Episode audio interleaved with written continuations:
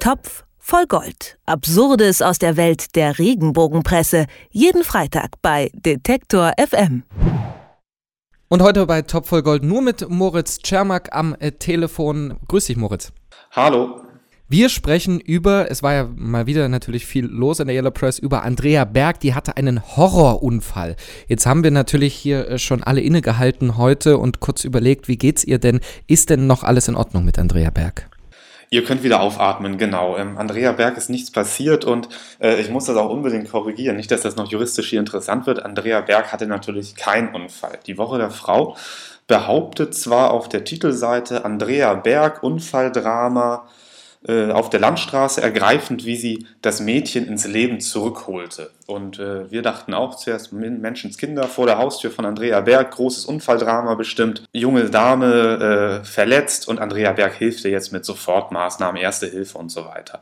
Äh, Pustekuchen, natürlich überhaupt nicht. Wir äh, befinden uns ja schließlich in der Welt der Regenbogenpresse und dieses Unfalldrama, das es gab, das liegt schon drei Jahre zurück, ähm, hat auch örtlich nichts mit Andrea Berg zu tun. Ähm, die junge Dame, 19 Jahre alt, die da von einer Autofahrerin auf ihrem Fahrrad angefahren wurde, ähm, kommt aus Leipzig. Ich vermute mal, das war dann auch da in der Ecke.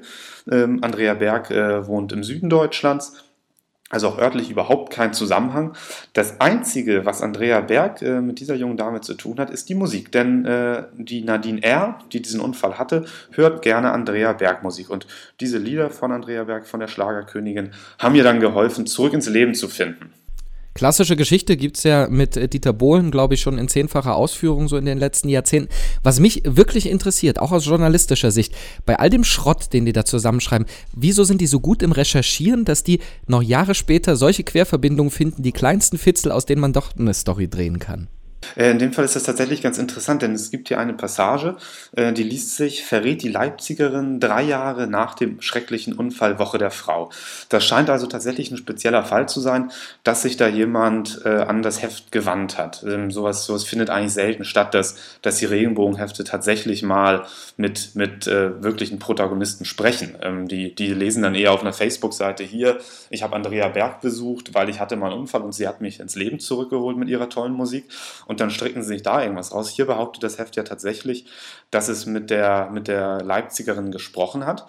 Ansonsten ist es wirklich ein, ein, großer kreativer Akt, diese Querverbindung zu finden. Denn der Unfall an sich ist jetzt ja erstmal nichts, was ein Regenbogenheft ähm, berichten würde. Also wenn da jemand aus dem normalen Leben Unfall hat, ähm, das ist ja nichts, nichts mit Promi, nichts mit Klatsch.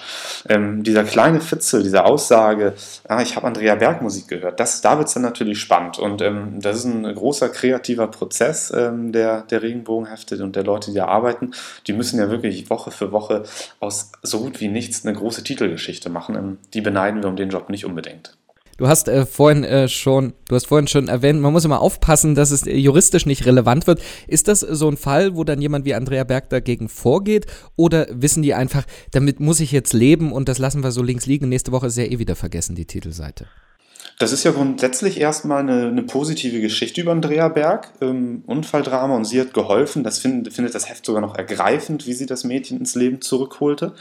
Ähm, Nichtsdestotrotz auch in, in positiven Geschichten kann man natürlich falsche Tatsachen behaupten und da wird es dann natürlich immer interessant. Also die Gegendarstellung, die wir finden, beispielsweise jetzt von Günter Jauch, der stark gegen diese Hefte vorgeht, die beziehen sich immer nur auf falsche Tatsachenbehauptungen. Da reicht es, wenn Alltag falsch genannt wird oder wenn gesagt wird, er hat für den und den Job Geld bekommen und er hat dafür gar nichts bekommen, dann ist es eine falsche Tatsachenbehauptung dieses Heftes. In diesem Fall, ich bin das jetzt zwei, dreimal durchgegangen, die Geschichte, die ist sehr glatt gebügelt. Ähm, ein Treffen gab es dann sogar tatsächlich noch zwischen Andrea Berg und dem Mädchen. Das Mädchen ist nämlich in dem Hotel von Andrea Berg äh, mal vorbeigekommen und hat sich auch mit der getroffen und nochmal bedankt und so weiter.